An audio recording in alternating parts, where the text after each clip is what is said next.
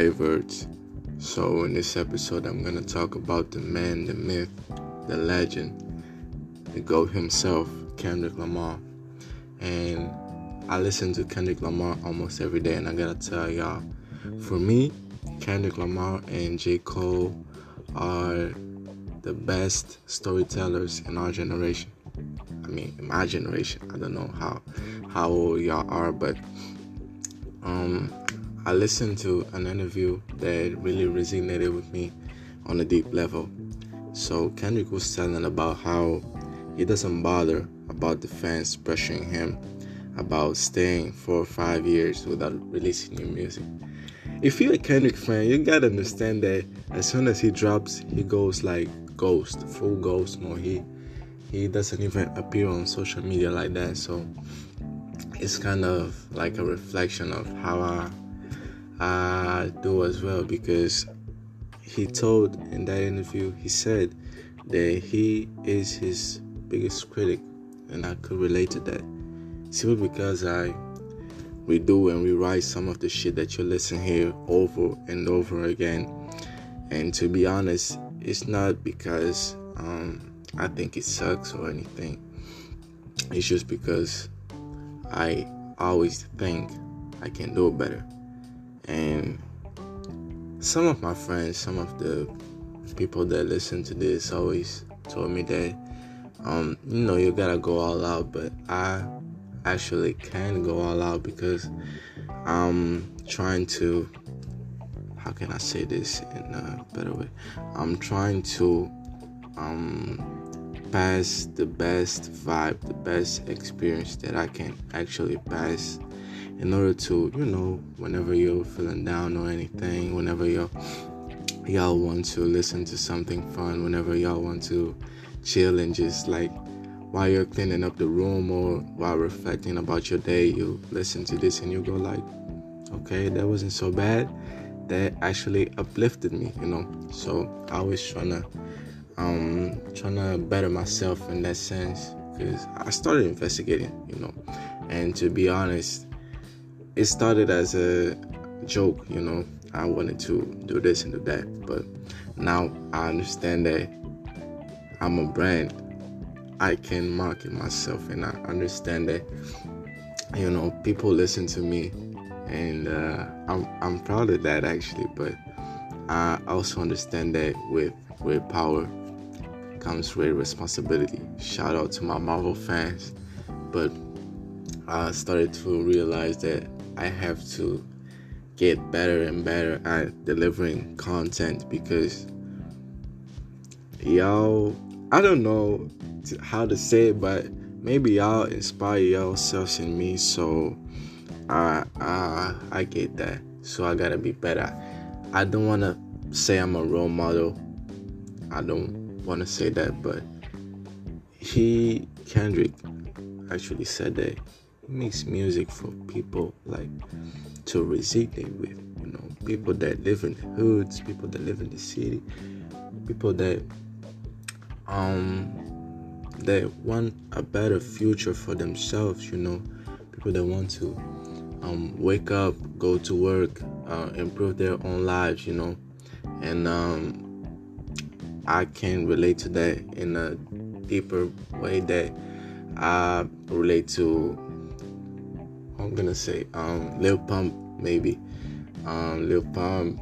Um, yeah, I'm I'm gonna say Lil Pump just because I don't I'm not a big fan of Lil Pump and I don't listen to any of his music at, at all because no besides um, Gucci Gang that was like a major hit I really don't fuck with Lil Pump at all um, but you know, Kendrick inspires people, and that's that's who I deeply, deeply want to be. I want to be like the reason of people being able to, um, you know, say, "Oh, I got better. I got better. Okay, I'm getting better. I'm getting better." Every time you getting better, you remember, okay, I'm not who I was, but I'm closer to who I want to be. And that's pretty much the message I'm trying to send to you guys. I know I was talking about Kendrick Kendrick and J. Cole, but I gotta tell y'all, Eminem is uh, one of the greatest to do it too, you know. Um, Eminem is to me a sign of um, how how can I find a word to say? I'm just swinging it right here. So Eminem is like a sign of evolution. You know, he's matured in a way that like he could capture like the tension of the 90s, 2000s, the 10s, and I don't know, maybe the 20s too. Not that we are not a new decade, but you know, uh, Eminem really evolved. My favorite song by him is actually Rap God. I can throw in that Monster with Rihanna, um, Venom, um, Mockingbird. Yo, Mockingbird is a fucking jam. Um, when I'm gone. Um, what else? Just a couple of them, a couple of them right, right there, and um, I really enjoy. I'm not afraid. Yeah, I forgot. I'm not afraid. I'm not afraid this is actually the song that I heard. How, how old was I? I think I was like 12, 13. I'm, I listened to. I'm not afraid. Like I was like a drug addict, you know, and that's the kind of message he sent. Like I'm not afraid to um, live this life behind, you know, part part ways with my um, party life, you know. I'm not afraid. I listened to it like a, a drunk addict, a drug addict, and I was like, oh shit. I gotta, I gotta. That's the emphasis I gotta, I gotta do. I gotta have on people because they felt like they were not alone in that situation. Because I was once there. I was once the guy who couldn't reach any girl. I was once the guy who kept quiet while the teacher was like, I understood this the assignment, but I was like quiet and, and shit. And every time they asked me something, I was like, Nah, I don't want to talk about that. I was once the kid who was afraid of um, expressing his own opinion and fear of being judged. You know how the fuck you feel when you're you you know you're right, right? You know you're right, but you don't say what you think or you don't say what you know is right because you're afraid of being judged or looked sideways. And I grew from that, honestly. I grew from that. And um uh, I understand that maybe I'm I'm becoming a symbol of something. I don't want to get ahead of myself, but yeah, I feel like I'm I'm growing as a man, as a introvert. You know, I'm growing because I'm not limited to all that. But I don't want to tell you that sometimes I just lay in my room, lay in my bed, and I'm just this is the happiest place ever. This is the quietest place ever. I'm reading my books. I'm I'm playing chess. I'm I actually don't play Fortnite anymore, but I'm reading my books. I'm playing chess. I'm watching my YouTube videos. I also listen to a lot of podcasts, so maybe that's where I get the inspiration. But yeah, this this that's that's my world. That's my heaven right right here. You know, I'm actually recording on my my bedroom. You know, my mom is in the living room and my sister. But um, I do understand that if I want to set the best example possible, I can't stay. St- I can't stand still. You know, I gotta improve.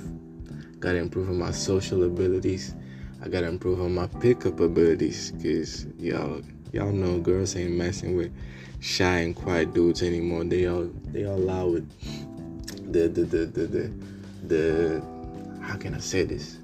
The dude that can be the soul of the party, but chooses to like remain on on the undercover, you know. But some girls, like, let me tell you some some girls do fuck with shy, quiet dudes. Y'all know why? Y'all know why. If y'all know, y'all know.